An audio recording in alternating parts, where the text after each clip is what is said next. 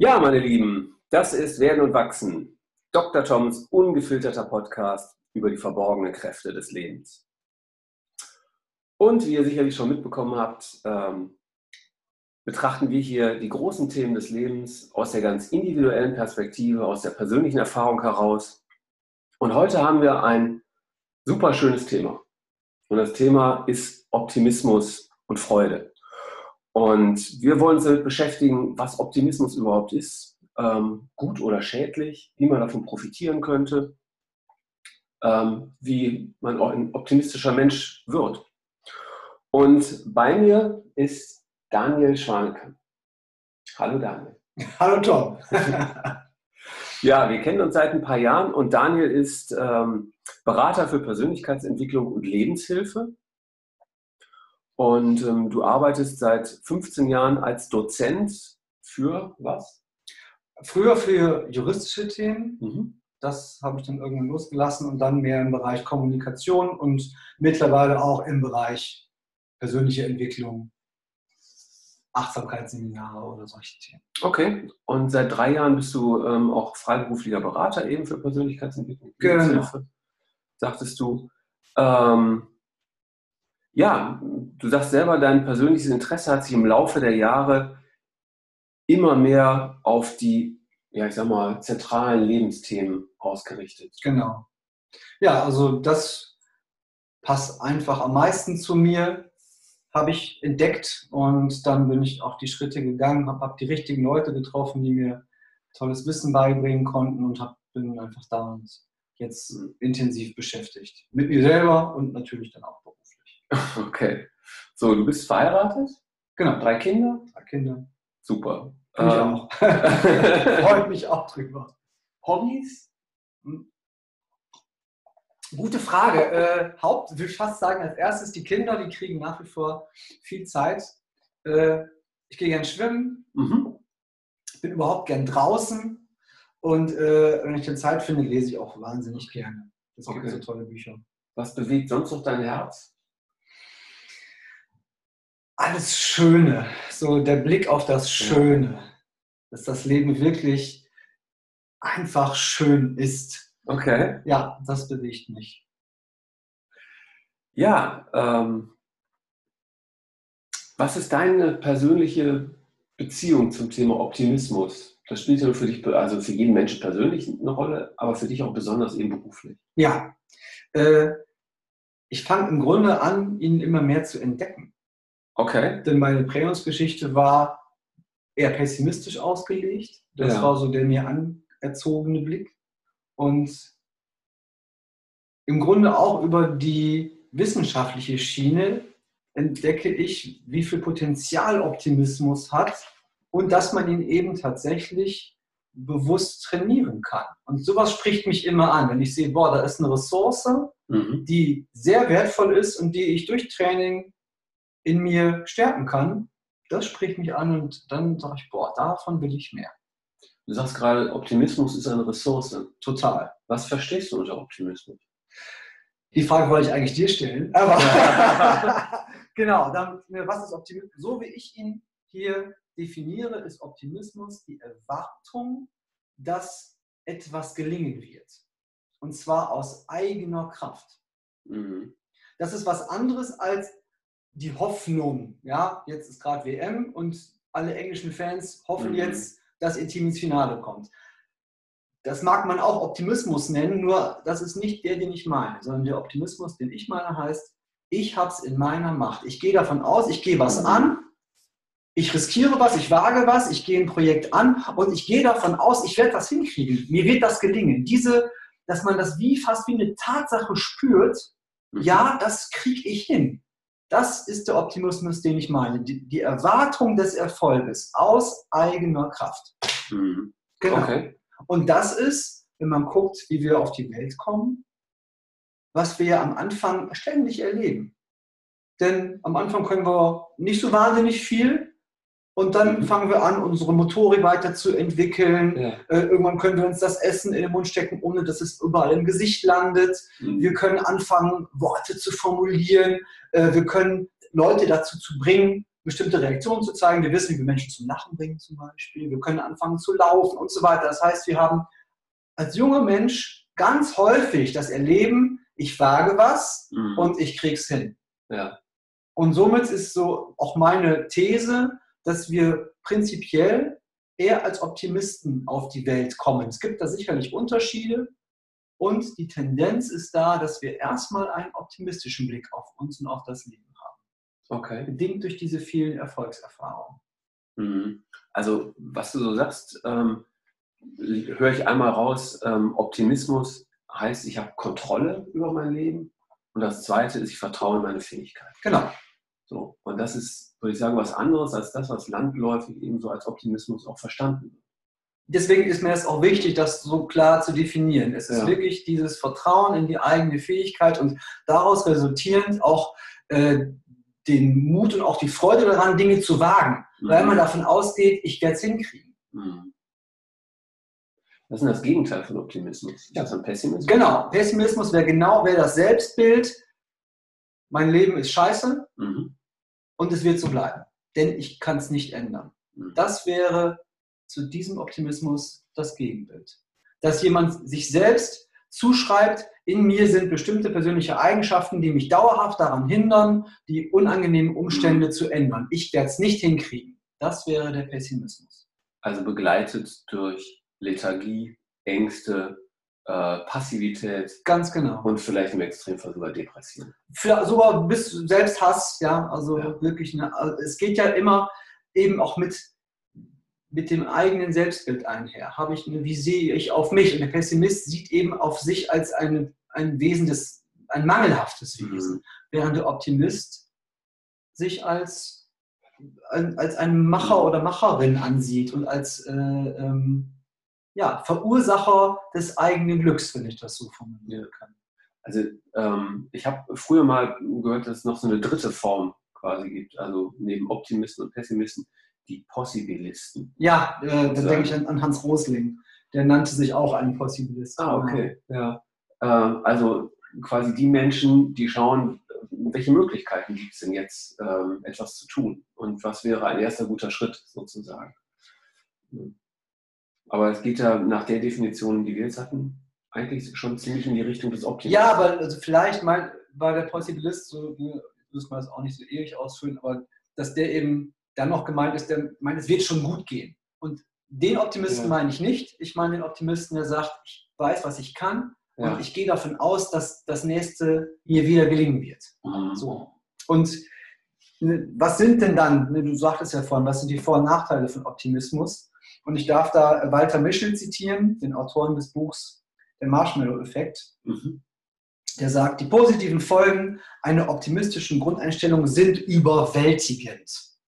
Und dann nennt er zahlreiche Studien. Optimisten bewältigen erfolgreicher Stress und sind besser vor dessen negativen Folgen geschützt. Das leuchtet auch mhm. sofort ein. Okay. Stress erleben wir, wenn wir uns überfordert fühlen und der Optimist mhm. hat nicht die Neigung, sich so schnell überfordert zu fühlen, weil er ja von Können ausgeht. Optimisten unternehmen mehr, um ihre Gesundheit und ihr zukünftiges Wohlergehen zu schützen. Sie bleiben meist gesünder. Mhm. Das geht damit einher, das ist auch ein ganz spannendes Ding, dass Optimisten den fällt der Belohnungsaufschub leichter die können leichter im Jetzt ah, auf die okay. Belohnung verzichten, weil sie davon ausgehen, ich werde die fette Beute in der Zukunft kriegen. Ja. Wie wird das gelingen? Ja. Und deswegen können die leichter, was weiß ich, jetzt das Bier stehen lassen oder die Schokolade, weil sie davon ausgehen, ja, dafür ähm, mhm. strecke ich mich für was anderes an ja. und das werde ich erreichen, sodass sie eben auch ähm, dadurch besser in der Lage sind, auf ihre Gesundheit zu achten. Mhm.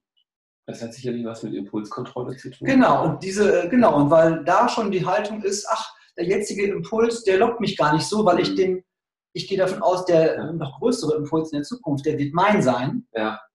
Also kann ich den jetzigen Impuls besser ignorieren. Der Depressive, der, der Pessimist hat es genau umgekehrt. Ja, der nimmt immer das Jetzt, um sie, ja. weil er davon ausgeht, das andere werde ich nie kriegen. Die Zukunft findet gar nicht mehr statt. Genau. Ja. Es geht noch weiter. Das ist ein ganz konkretes Beispiel zur Gesundheit. Da wurden Leute nach einer Bypass-Operation beobachtet und mhm. die Optimisten haben sich laut dieser Studie schneller erholt. Ja. Das heißt, der Körper hat das Ganze irgendwie auch ganz konkret umgesetzt.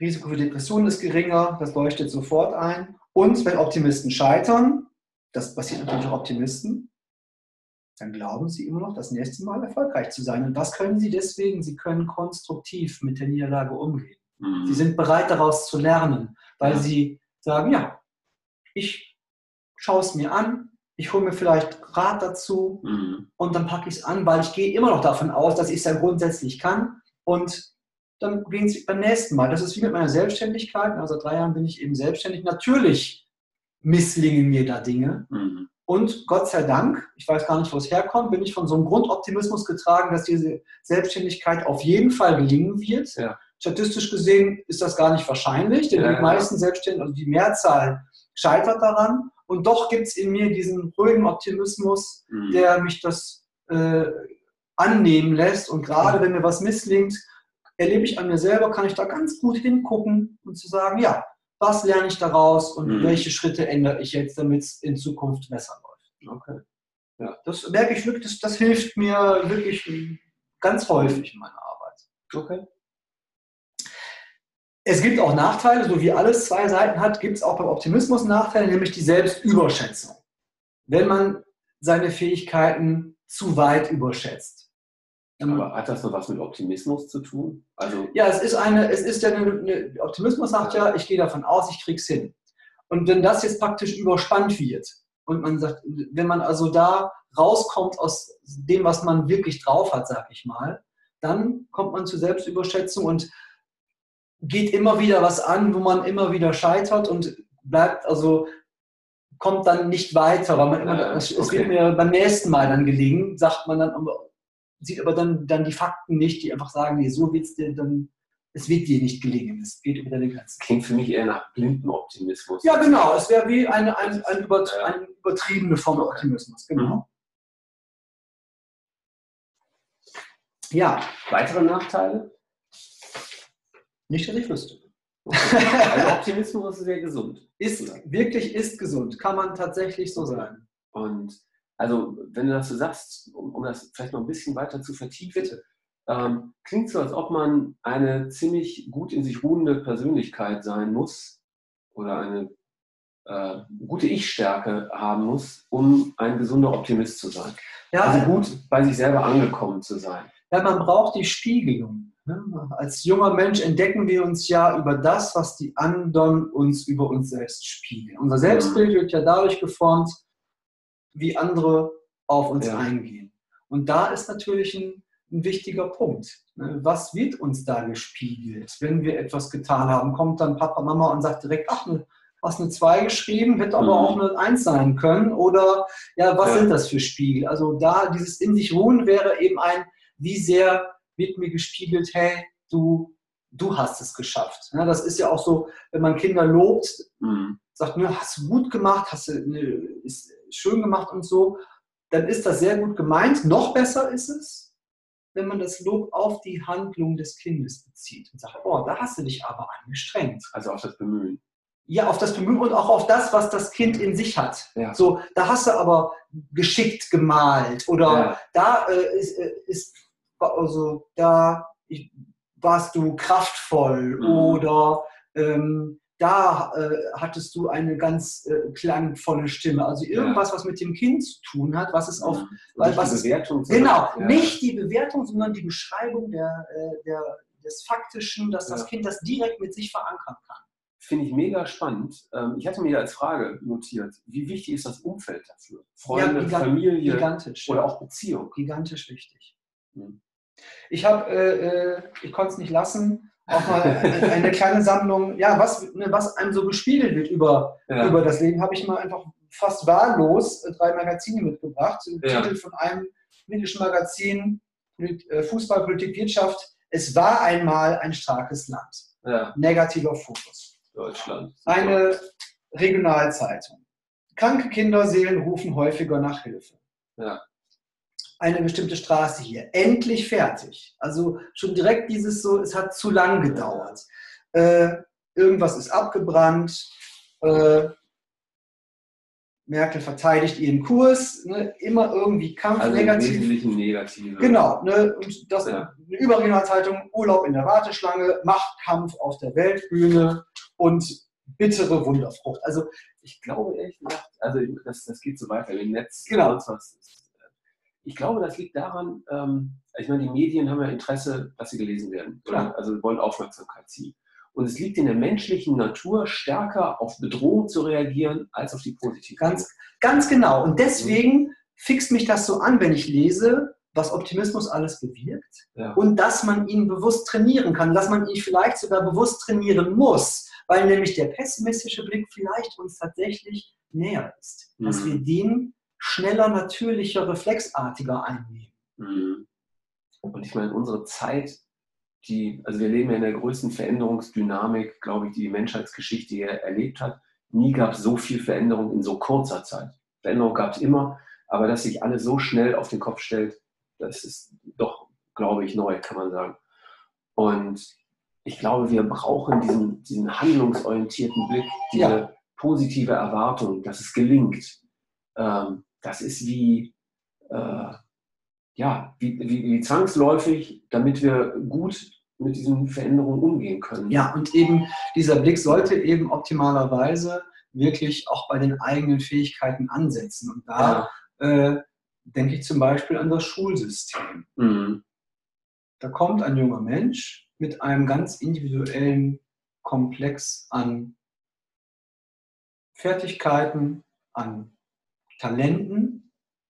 Ja. Und dann ist da die Schule, die ein bestimmtes Programm entwickelt hat. Ja. Und jetzt soll dieser Mensch zu diesem Programm passen. ja. was er natürlich nur bedingt tun wird. Und so hat man also mindestens zehn Jahre in Deutschland, wo man Mhm. zwangsläufig immer wieder Scheitererfahrungen machen wird. Man Mhm. wird bewertet, Mhm. man wird verglichen, Mhm. Obwohl man als Individuum da gar nichts für kann. Ja, in der richtigen Umgebung könnte man maximal erblühen. Ich denke da an den Film Alphabet, ich weiß nicht, ob du ihn kennst, Ja. von Erwin Wagenhofer. Ja. Da wird ja der André Stern interviewt, der Sohn von Arno Stern, der das ganz der sagt, ich bin nie, denn eben in Frankreich keine Schulpflicht, der nicht zur Schule gehen musste. Sagte, ich bin nie verglichen worden, ich bin Ja. nie bewertet worden, von mir ist nie etwas verlangt worden, was nicht zu mir passt. Ja. Und deswegen bezeichnet er sich als angstfrei. ja. ja. Der, Sehr der, interessant. ja, er kann, er hat eben immer gelernt, ich kann mich den Dingen zuwenden, denen ich mich zuwenden will und kann immer in meinem Tempo austesten, wie weit gehen meine Fähigkeiten. Und er ist ja heutzutage in vielerlei Hinsicht sehr erfolgreich. Und unser Schulsystem erzieht uns das ein Stück weit ab. Das wollen die natürlich nicht. Ich, Mhm. und man muss es einfach feststellen, dass so wie das Schulsystem ist, wir in diesen wichtigen Prägungsjahren zwangsläufig weniger Optimismus entwickeln, als wir entwickeln können. Also ich finde das total spannend, weil ich selber würde sagen, dass ich viele, ja, sicherlich über mehrere Jahrzehnte fast wie so eine Handlungshemmung hatte. Ja. Also, dass ich weniger gemacht habe, als ich hätte tun können. Ganz genau. Dass ich passiver war, als es mir auch gut tat. Ja. Und äh, dass ich wirklich viel eben immer in der Angst und der Sorge gelebt habe, ähm, die Dinge nicht zu schaffen, Ja. dass es nicht gelingt, dass es schlecht wird, ähm, mich der Geringschätzung ähm, anderer auszusetzen. Und ich kann heute sagen, dass ich da irgendwie mittlerweile sehr anders drauf gucke. Auch die Tatsache, dass ich jetzt so offen drüber rede, irgendwie spricht ja dafür, dass ich da heute einen anderen äh, Genau. Zugang zu habe. Ähm, aber das hat mich wirklich lange begleitet. Und das ist das. Es geht ja wirklich um schlussendlich immer um irgendwelche Verschaltungen im Gehirn. Alle Erfahrungen, die wir machen, spiegeln sich im Gehirn. Und man kann eben bewusst für neue Erfahrungen sorgen, damit Mhm. sich neue Verschaltungen im Gehirn bilden. Und Ja. das finde ich so immer, da denke ich super. Und das kostet im Grunde nichts. Man kann also das, dafür muss ich gar nicht groß eine teure Schulung besuchen. Das kann ich ganz leicht hinkriegen. Mhm. Du sagtest eingangs, dass du selber auch eher in so einer bisschen sag mal, pessimistischeren Prägung groß geworden bist. Ja, das bisschen kannst du weglassen. Okay, also so, ähm, sag doch mal kurz, oder wie war da dein Weg? Ähm, wann ist dir bewusst geworden, was bei dir wirklich los ist? Wie hast du es geändert? Was äh, da wirklich losging, das war Anfang 30, Ja, als ich beruflich äh, in der Krise war. Ich hatte alles, was ich wollte, so dachte ich zumindest, und war kreuzunglücklich. ja, Und bin dann auf ein Selbsterfahrungsseminar gegangen ne, von der Psychosynthese Und äh, da bin ich einfach radikal auf mich selbst zurückgeführt mhm. worden, im Sinne von, dass ich mal ganz aus mir heraus spüren konnte, wer bin ich, was ist da alles in mir. Und da kam ich einfach mit auch körperlich erlebtem unglaublichen Potenzial in Kontakt. Und mhm. das war wie so der Erweckungsruf. Das klingt jetzt irgendwie sehr ähm, vielleicht auch abgehoben. Ja. Äh, dazu muss man vielleicht wissen, dass ich äh, studierter Jurist bin, also aus einer ganz nüchternen Ecke komme und ähm, da also, ich hatte von der Psychowelt, sage ich mal, gar keine Ahnung, bin da also ziemlich wach reingegangen, mhm. ganz erfahrungsoffen, habe einfach am eigenen Leib auch erlebt, wie wahnsinnig gut mir das alles tat. Ja. Und äh, so bin ich da, ähm, ja, so, so fing das an, dass ich spürte, okay, jenseits von dem, was mir beigebracht wurde, jenseits der Bilder, die mir gespiegelt wurden über mich, mhm. gibt es da in mir eine andere Wahrheit, die ich einfach, die ich im, auf der Gefühlsebene, auf der Körperebene erleben kann und das ist für mich Empirie genug. Wenn ich einfach spüre, das tut mir gut, ohne dass ich irgendwelche Substanzen dazu einwerfen muss, dann ist das für mich Beweis genug, dass das äh, ein richtiger Weg ist für mich. Mhm. Ich habe äh, ein Zitat gefunden von Oscar Wilde, der sagt, die Grundlage des Optimismus ist blanke Angst. Und ich finde, wenn man das jetzt mal vor dieser Situation sieht, dass man vorher eben eher in so einer Angst gelebt hat und äh, das dann als nächster Entwicklungsschritt sozusagen das ähm, Bearbeiten und Abarbeiten auseinandersetzen. Und das Entdecken der Ressourcen in sich. Genau. Und, darauf, und dann das Lernen, darauf vertrauen zu können, zu entdecken, jenseits von dem, was mir alle sagen, mhm. wie unveränderlich alles vielleicht sei oder wie, wie, schwach oder wie blöd oder was auch immer mhm. ich sei, dann in sich zu entdecken, ich erlebe es anders, da ist was in mir, ich kann Pünktchen, Pünktchen. Ja. Und dann den ersten Schritt zu setzen mit der Ressource in der Hand und zu erleben, es ist mir gelungen. Mhm das könnte, also so würde ich es interpretieren. Da ist die Angst und in, was suche ich in der Angst? Ich suche was Rettendes und ich kann es auf jeden Fall in mir finden. Mhm. Dafür also, braucht es aber manchmal noch einen neuen Spiegel im Außen. Also ohne dieses Seminar wäre mir das so nicht gelungen. Da ja. habe ich auf jeden Fall die Unterstützung von außen gebraucht, die mich eingeladen hat, schau doch mal tiefer in dich, jenseits von dem, was dir so bisher beigebracht wurde, wer du denn wohl bist. Ähm, geht jetzt vielleicht ein bisschen weg, aber was mich interessieren würde, ist, ähm, hast du heute andere Menschen um dich herum? Ja, hat sich dein Umfeld sehr geändert? Ja, kann ich so stehen okay. lassen. Ja. Das ging damit wie einher. Ja. Was auch ganz konkret bedeutet, dass ich auch zu gewissen Familienmitgliedern wirklich äh, einen anderen Kontakt habe, anders mhm. im Sinne von auch andere Quantität. Ja. Okay. Erlebst du Optimismus als so etwas wie Selbstermächtigung?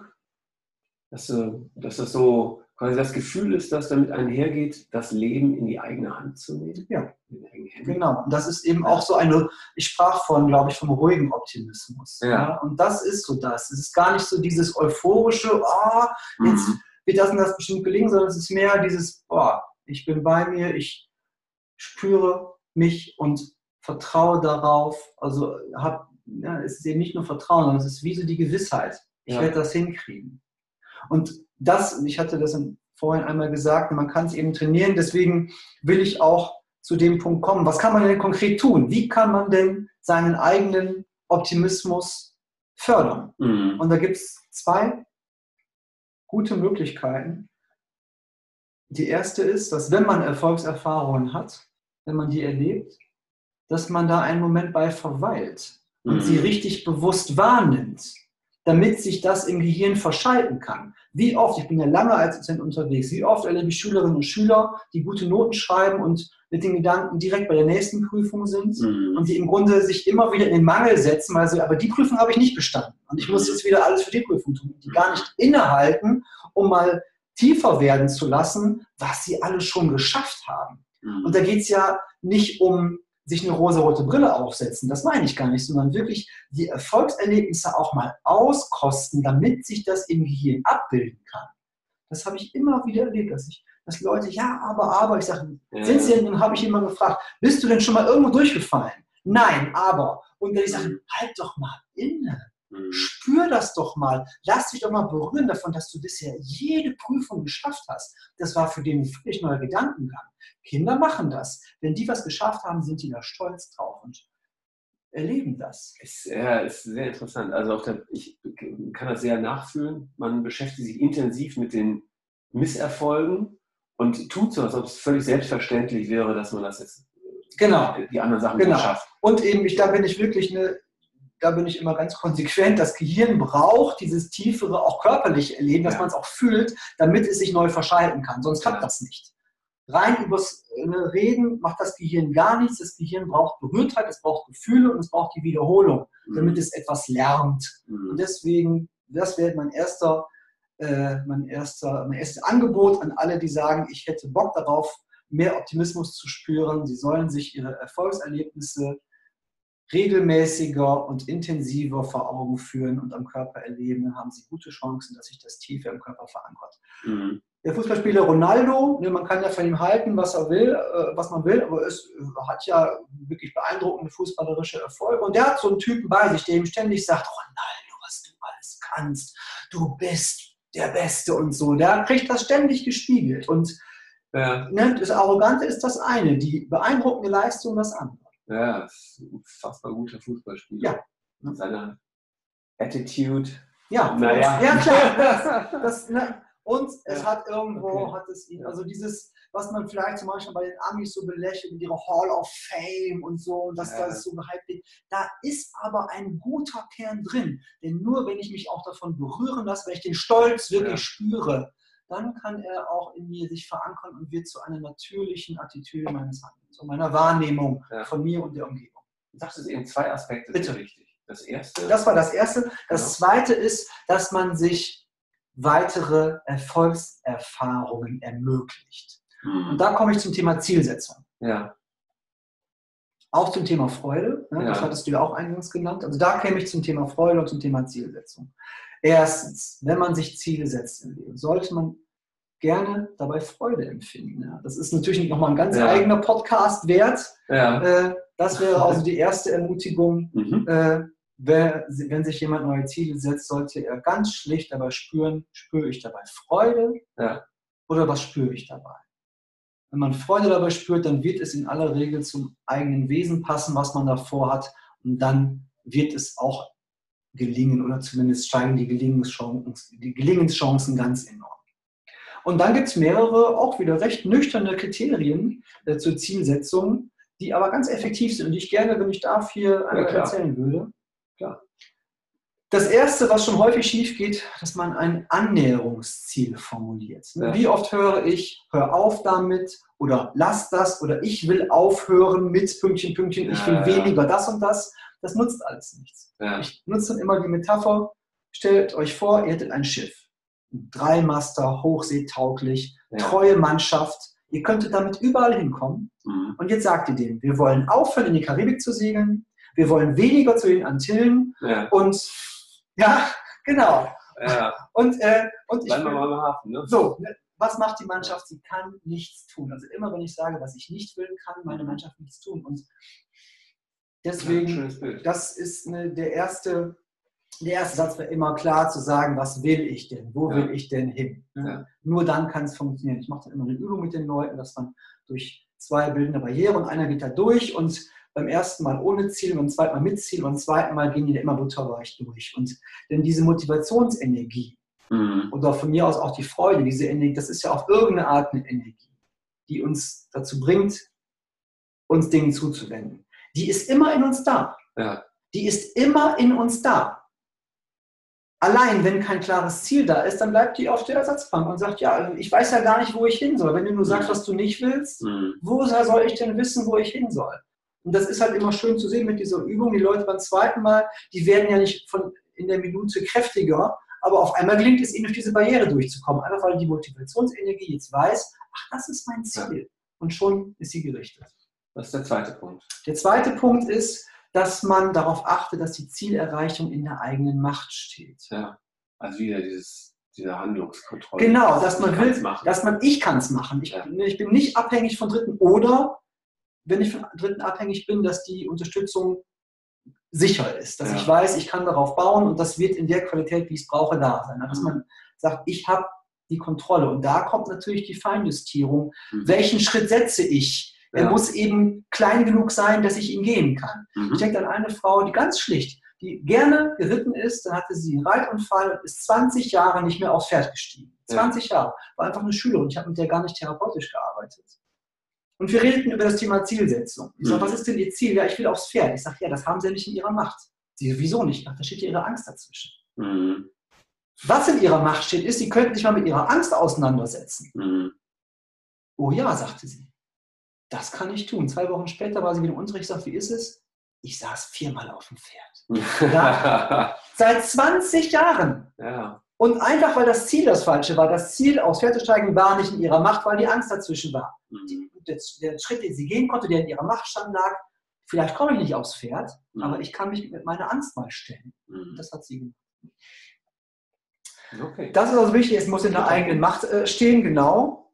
Ähm, es sollte auch irgendwie messbar sein, die ja. Zielerreichung, dass man kontrollieren kann, habe ich es erreicht oder nicht, damit man dann den Moment innehalten und den Stolz spüren kann. Mhm. Wenn ich sage, ich will besser werden, wann ist besser gut genug? Ja, das sollte man irgendwie sich so definieren, mhm. damit man auch diesen Moment äh, erleben kann.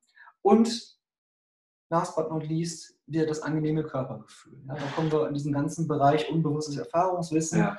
äh, Antonio Damasio etc. Und dass man, wenn man sich vorstellt, ich werde mich diesem Ziel jetzt zuwenden, wie fühlt sich das an? Und das sollte man ernst nehmen, ob da ein angenehmes Körpergefühl ist. Wenn sich das nicht einstellt, sollte man von diesem Ziel die Finger lassen. Mhm. Und wenn man diese Kriterien ausreichend beachtet, erhöht man signifikant seine Chance, ein Erfolgserlebnis zu haben. Ja. Darauf kann man sich wieder konzentrieren.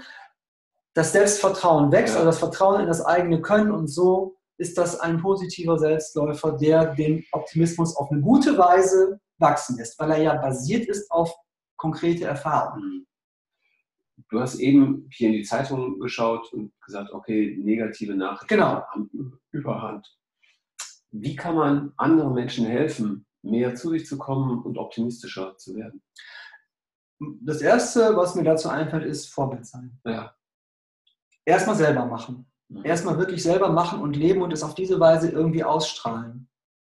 Das erscheint mir auch der gängigste Weg. Denn wenn jemand noch nicht bereit ist dafür, das darf ja jeder entscheiden, wie er will. Ja? Mhm. Wir haben ja auch immer das Bedürfnis danach, Halt und Orientierung zu erleben. Und wenn wir eben an diesem pessimistischen Selbst- und Weltbild Halt und Orientierung erleben, ja, dann, dann ist das auch ein Wert auf irgendeine Art, den es auch zu respektieren gilt so dass mhm. ich persönlich, auch wenn ich früher war ich sicherlich hier und da so missionarisch unterwegs, mittlerweile lasse ich das und äh, bin einfach ich und dann entzündet sich der eine oder andere an. Mhm.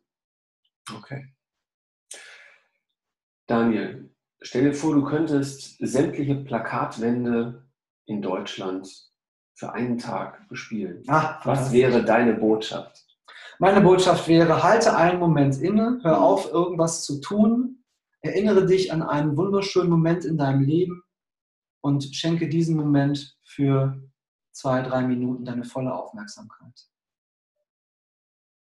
Ja, wie schön. Ich glaube, das wäre eine ganz gute Aufforderung. Ähm ich fand es super spannend, ähm, heute nochmal so mit dir zu diskutieren, wie sehr Optimismus ähm, darauf basiert, ähm, ja, in uns selber zu vertrauen ja. und wie viel das auch damit zu tun hat, dass ich selber gut bei mir bin. Ja. Und ähm, ja, da danke ich dir sehr für. Ich möchte schließen mit einem äh, Zitat, das ähm, ich ganz toll finde und das ich, äh, ja, das versuche ich wirklich auch in meinem Leben äh, nach diesem Motto zu leben. Und zwar das von Martin Luther. Und das geht so.